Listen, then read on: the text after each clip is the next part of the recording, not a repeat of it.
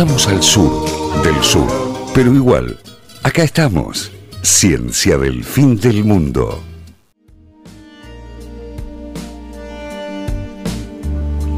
Sí, Robertino apretó todo. Es increíble. Realmente que es el a mejor, Robertino. Es el mejor. Si no, esto, esto, esto sería, sería una, una farsa sin él. Realmente, eh, bueno, tuvimos afuera del aire porque el, UPS se, se le acabó la batería. Nunca duran lo que dicen que duran. Nunca, es "Coso como la ese". de cuando estás viendo, viste, una serie y dice que queda una hora y la serie que le quedan 40 minutos, ayer me pasó eso, ya sabes que no va a alcanzar. Y como, ¿para qué mierda dice que va a durar una hora si después dura menos de 40 minutos? Hoy vamos a hablar Por de supuesto. lo que para muchos de quienes estamos acá es el mejor medio de transporte del mejor. mundo. eh, Sin duda. que es la bicicleta. La bicicleta es eh, realmente Eric Hobsbawm, el gran historiador del siglo XX, el gran teórico del El siglo que XX. siempre está diciendo que el siglo XX es corto, el largo, el siglo XX es corto y hasta- largo. Nunca sabes que hasta dónde está el Eh, siglo mira, en te lo digo, el siglo XX corto es de 1914 a 1989 Sí. y el siglo XX largo es desde el arre- eh, desde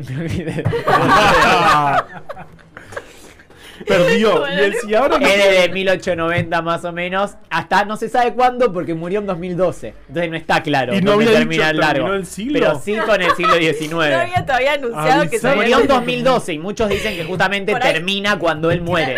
¿Se entiende? Qué Pero bueno. me olvidé de cuando empezaba el largo. Bueno, no importa porque no es el tema de esta columna. Lo que No. sí, Eric Hobsbawm plantea que es un invento de la revolución industrial para nada desdeñable. Él dice eso, como que se lo pone como un invento secundario y él lo nombra entre los grandes inventos de la revolución industrial. Mira. ¿Cuándo surgió la primer bicicleta?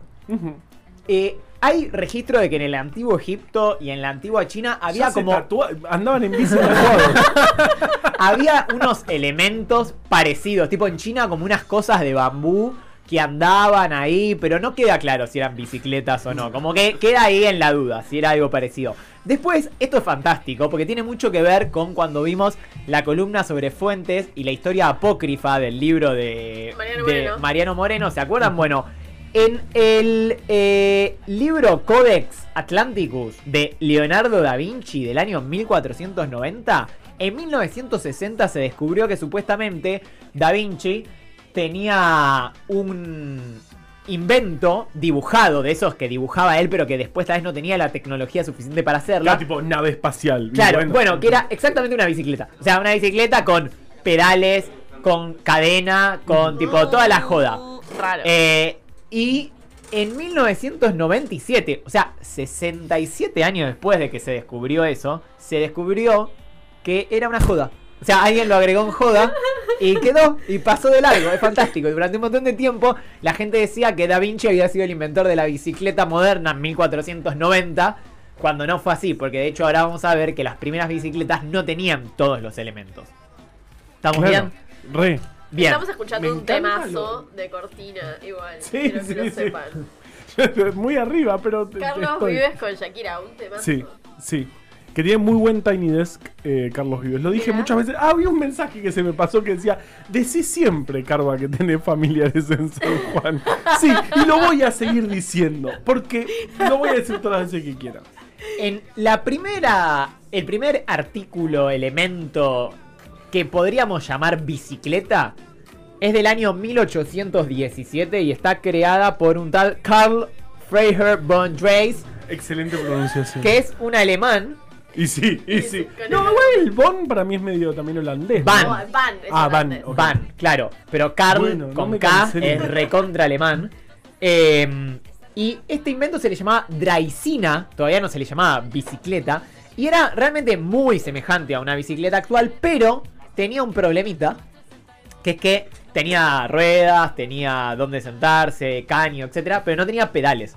Entonces funcionaba medio como un monopatín, como que vos Como tenías que ir con el pie. Claro, como medio como los picapiedras, ¿viste? Como ahí, como empujándole. Sí. Bueno, pero fue un avance porque en bajada, ponele, te viene bárbaro. Sí. Para Después subir, subir, uh. te la regalo, pero bueno.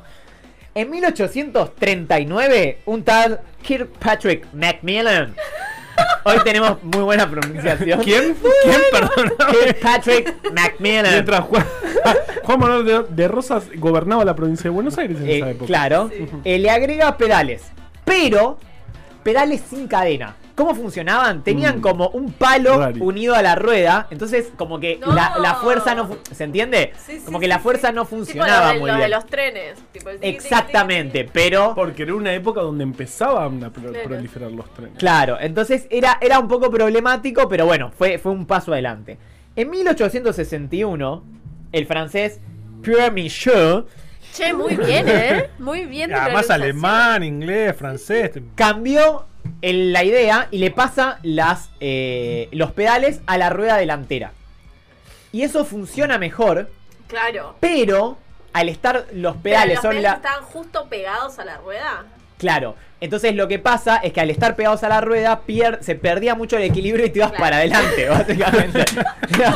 Estas son las bicicletotas de la rueda delantera No, no, grandota. No, esa es la siguiente, muy bien, eh, Dani, que es la de 1879, que inventa el A ver. inglés Por favor. Es lo James único que me Stanley. James Mirá. Stanley, que crea? Soluciona el problema El de la los falta. termos. el- El de los termos también es ese.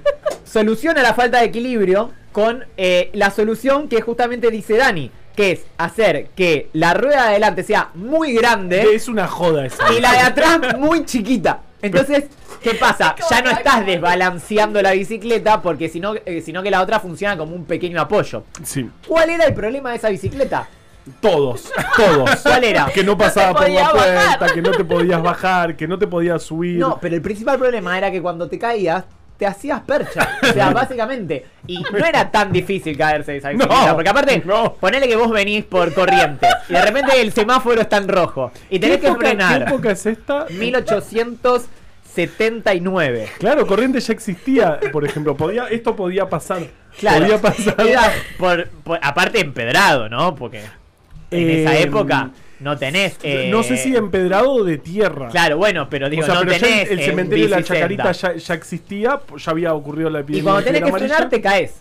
Te Pero bueno, cada vez que cada vez te caes. Cada vez que querés frenar, te caes. Y no había antibióticos, no, era todo un des- Sarmiento ¿Qué ya se había pegado el palo con el tren del oeste. Eh, Sí, sí, sí. de- estaba, eh, le quedaba poco a Sarmiento que, que falleció el, un 11 de septiembre también. Se cayó de la bici. Se cayó la bici gigante. Y en Sí. 1885, John Hace- Kemp Starley, o sea, muy parecido al nombre del otro, ¿Sería algo de él? eh, crea lo que sería la bicicleta moderna, que ya es, digamos, tiene frenos, tiene llantas con cámara de pues, aire. La bici gigante no tenía freno. ¡Qué peligro! O sea, pero reinventá un revólver y, y pegate un tiro. O sea, saltá de algo Y alto. algo, un invento fundamental. Dos cosas. Primero, Sí. le sacó esa cosa de gigante y volvió al esquema de dos ruedas de igual Por tamaño. favor. Eh, y eh, le creó, digamos, que los pedales estén en el en donde están hoy ubicados, en el medio, y el, yo creo que es el invento más importante que, de hecho, podríamos recién hablar El que timbre. a partir de acá es Para mí la es el timbre. bicicleta, Para mí es el timbre. la cadena.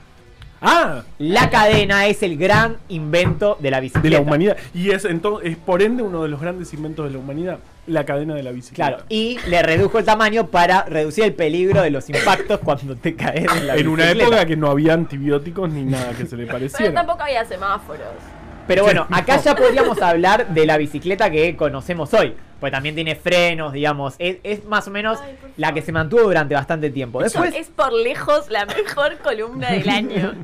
entre 1920 y 1950, en, en casi todo el mundo, o por lo menos en Europa, decae el uso de la bicicleta. ¿Por qué? Porque había como una idea de esta como muy del progreso, de que el auto era mejor y no había que... Y no sé qué, tipo, es como el momento del auge del auto y todo el mundo quería tener auto y como no, si usás bicicleta sos un cualquiera, Un tipo, loser. claro, tenés que andar en auto. Pero hubo un país que en esa época sí dijo, che, es por acá. ¿Alguien quiere adivinar qué país? Holanda. ¿Puso la bicicleta en su Holanda bandera? no. Eh, dijimos que Europa no, perdón. ¿Hay, hay banderas con bicicleta? No. La República Popular China, donde Sí. había triunfado la revolución comandada por Mao Zedong, decide en 1949, perdón, eh, sí, decir que la bicicleta va a ser como el gran medio de transporte de, eh, de China. ¿Por qué? Porque era barato, porque, digamos, le permitía... Lo, lo único que nos faltaba era la alarma de un auto entrando. Realmente era lo único que nos faltaba. eh, eh, Menos- permitía que todos los chinos y chinas tengan eh, bicicletas, digamos, mucho más popular justamente. Claro. Y es muy práctico para eh, lugares tipo eh, en el campo también, pueblos pequeños, para trasladarse dentro de las ciudades. Y entonces para 1958, China producía más de un millón de bicicletas por año, que es un montón para esa época. Y de hecho, China actualmente es el principal productor de bicicletas del mundo. Fabrica el 60% de las bicicletas que hay en el mundo. Posta. Postal. Excelente. O sea que cualquier bicicleta lo más probable es que sea china. Y, a- y además hace poco tuvieron un problema muy interesante con las bicicletas porque desarro- desarrollaron, ay, me mordí, eh, una aplicación para que vos puedas alquilar bicicletas y dejarlas en cualquier lado. Era como, como el sistema que tenemos en la ciudad de Claro. Buenos Aires, que nunca hay bicicletas en ningún lado, pero ellos lo hicieron con bicicletas Y- que había. Igual no puede ser Solucionar el problema revés, que haya bicicletas en todos lados. Claro, exactamente. Lo que empezó a pasar es que se llenó todo de bicicletas y la Sí. gente no podía caminar. Y tuvieron que contratar como unos camiones que levanten las bicicletas porque no había lugar, porque es como que se traba en sí misma, a Claro. diferencia del que tenemos acá en la Como ciudad. que la que- podés dejar en cualquier lado. Claro, no lo tenés que enganchar en la base como lado. acá. Lo podés Sí. dejar como esos monopatines, viste, que Claro. supuestamente Sí. los podías dejar ahí trabados, que duraron un mes. Me falló la aplicación de los monopatines eh, y le puse, ya lo dejé de usar, la aplicación no lo tomó y como 4 o 5 horas después yo seguía eh, como Andando monopatín para la aplicación, me salió como mil pesos, eh, nunca más, después me desinstalé todo. Bueno, entre 1960 y 1970 en Europa y los países occidentales ahora sí. Sí. se da un boom de vuelta de la bicicleta. Vuelve la bicicleta, digamos, al primer lugar porque bueno, aumenta mucho el costo del combustible, eso es un motivo, empiezan a aparecer cuestiones ecológicas, etcétera. Básicamente se pone de moda y se duplica la producción de bicicletas, se vuelve a duplicar entre 1971 y 1975 y en Ya con, ya 19 con competencias importantes. Claro, eh, sí, sí. Y en 1980 surge eh, la mountain bike, que es, digamos, como la gran bicicleta hoy, tal vez la más popular. Sí. Eh, pero al principio tal vez tenía un problema. Estas bicicletas que están adaptadas como para andar en terrenos más complejos, digamos. eh, que al principio eran eh, muy pesadas estas bicicletas. eh, y no eh, tenían suspensión. ¿Se entiende? No tenían resortes. O sea, no tenían todos Claro. los elementos de seguridad que hoy tienen. Entonces era eh, muy común como golpearse contra la bicicleta. eh, Como y, pasaba con la bicicleta esa ridícula. Solo que esta vez no o sea, matabas. Claro, claro, bueno, había antibióticos, Con lo cual, desinfectar. con Pero el en serio, ese es tiempo- el momento de la humanidad. ¿En serio este es el medio de transporte? ¿Una bicicleta con una rueda gigante? O sea, alguien dijo, para esto no está bien. Nadie dijo, a nadie le pareció Durante la increíble. década se le fue agregando amortiguadores, Sí. etcétera Y el segundo gran invento de la bicicleta después de la Pará. cadena, que es el que Carva El quiero que me explique, El timbre. que son No, no es el timbre. los cambios. ¿Cómo carajo funcionan los cambios? Eso lo tenía que responder yo. Yo no había estudiado para esto. Yo, mira, Mi bici es de piñón fijo, así que te toca a vos, no sé. ¿En serio es de opinión fija? Sí. Ah, claro, porque sí, sí. Bueno, eh, eh, en realidad el punto eh, en, en la bicicleta, Dios mío, es la relación entre el plato y el piñón. Ajá. Justamente cuando la ¿Qué relación... es el plato y el piñón? Claro, bueno, primero, el plato aclaremos. es, de- digamos, eh, donde, o sea, dos, dos, dos tenés los pedales, eso es el, el plato, ¿no? Lo que da vuelta cuando pedaleas. Y el piñón es lo que está cerca de la rueda. Claro, que es lo que engancha la cadena. O sea, la cadena Claro. engancha los pedales que están en el plato Claro, con los el piñón que que, es lo que engancha la cadena con la rueda. Exactamente, entonces si vos tenés una relación de dientes, es decir, si vos pones muchos dientes en, la, en el plato y muy poquitos en la rueda, cada pedaleada son muchas Claro. vueltas de la rueda. Claro. Entonces tenés que hacer muchísima fuerza cuando la relación plato-piñón es muy alta. O sea, un piñón muy grande con un, con un piñón, con un, un plato muy grande con un piñón muy chiquititito, es, la, es increíble la fuerza que hace, pero en una vuelta de pedaleo la rueda Y da un eso montón lo tenés que usar cuando estás, por ejemplo, en bajada, ¿no? Claro, cuando está que todo necesitas hacer llano. ciclos de giro. Hay- en bajada y podés adquirir velocidades enormes. Ahora bien, cuando pasa lo contrario, estás en una subida, ahí tenés que cambiar la relación y acercarte a una relación menos, más chica entre el plato, eh, en- entre el plato y el piñón. Por eso ahí lo bajás al plato más chiquito y lo subís al piñón más grande y ahí es muy liviana la pedaleada porque claro, cada vuelta de pedales eh, son, representan menos vueltas de la rueda. Menos. Cada, y eso lo, lo representás con la cantidad de dientes que, que estás usando en el plato respecto al piñón. Pues un- un piñón eh, eh, más chiquito, en el cambio más chiquito, son menos dientes, un piñón más grande son más dientes. Bien, y cuando vas en un lugar llano, ¿cómo te conviene ponerla? Como, y, y eso depende de cada. Primero depende del viento. Yo, yo, eh, a mí me gusta pedalear, salir a pedalear, hacer grandes distancias, grandes distancias, entre comillas, tipo ir 100 kilómetros y cosas Ah, es así. un montón. Eh, y depende, lo, lo, lo más importante es el viento. Y depende del viento. Si A mí lo que me pone nervioso es que en el, en el todo, grande es la vida. o no. vaya de 1 a 3 y uno sea el más suave y 3... no, perdón, 3 el más suave y uno Sí. el más fuerte y en el otro sea al revés. Eso es una cuestión. De hecho, están invertidos. Sí, sí. De hecho, tengo entendido que algunas bicicletas nuevas, en vez de tener dos cambios, tienen uno simplemente. Porque vos igual no podés usarlos cruzados. O sea, usarlo mínimo en una con máximo del otro, porque la cadena que queda muy cruzada, cruzada y, y se, golpea salir, contra claro. la bicicleta. Y ahora existen unos nuevos cambios. eh, la tecnología Nexus. Eh, que son, por ejemplo, eh, hay como estas bicicletas que nunca hay cuando vas a buscar en esas cosas, nunca hay. Ah, pero si yo Creo que ya ni existe eso. No sé si existe todavía. Capaz, pero... sí, bueno, no sé, no podemos decir nada porque estamos en veda, eh, pero ese sistema de cambios es mucho más interesante, es muy interesante, es similar a los cambios de los autos. Por eso no hay descarrilamiento de la cadena en, en ese caso. Vos haces más o menos fuerza, pero por un sistema interno de engranajes como Y el por seguridad, les digo por experiencia, nunca tengan cadena, digo, eh, bicicletas playeras, porque a mí una vez me pasó la bicicleta playera, ¿cómo frenás? El freno contra Con el pedal. contrapedal. Bueno, una vez estaba bajada y se me salió la cadena. Y Y ahí dije, me muero, me muero acá. Eh, Bueno, y te sentiste un hombre y- del siglo XIX ¿Qué- en esa bicicleta. ¿Qué hice? Eh, tuve que eh, frenar con los pies, En chau, zapatillas. Con Eh, que pero las- bueno, las- sobreviví. Como la primera bicicleta que no tenía pedales. Y no tenía frenos. ¿Y tenías timbre? Porque para mí el invento más importante es el trin trin, es más- muy lindo. Yo les digo que fue la mejor columna del año, pero sin ninguna duda. Sí. La Sí. moraleja es si vas a inventar algo que no te lastime tanto. Pensá un poquitito. Todo lo que inventamos los humanos lastima mucho. Imagínate, mirá los tatuajes. Mirá los Qué, tatuajes, mirá las bombas atómicas. dijiste. Muy poético. Claro, iba a decir eso. Mirá la energía nuclear que viene ahora dentro de poquito. Claro, total, por eso mismo. Todo lo que inventamos los humanos en gran parte es para lastimar. Eh, ¡Qué final!